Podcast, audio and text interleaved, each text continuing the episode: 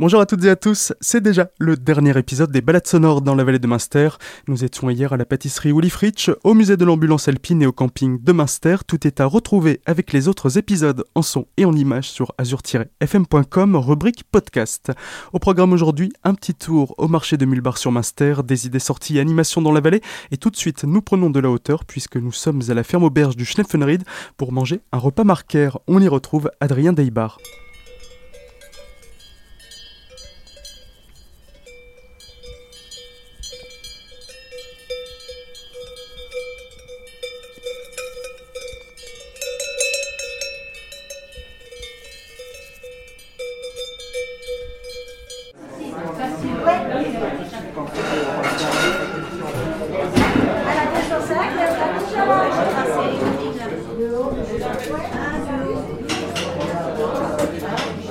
Déjà la troisième génération, quatrième Troisième génération, oui.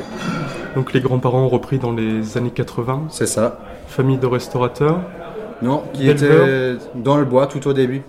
Ouais, et ensuite, avec quelques bêtes à côté, ils ont arrêté le bois pour euh, se lancer dans la restauration.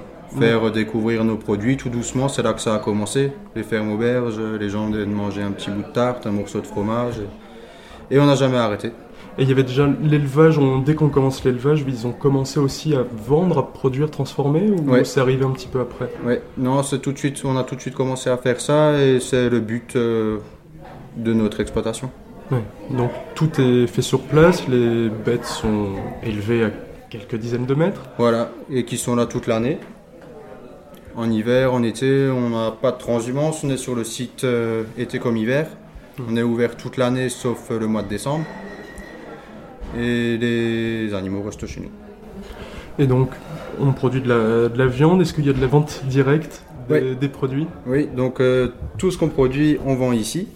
Notre viande, notre lait, notre fromage, tous les produits, euh, on les transforme chez nous et on les vend en direct.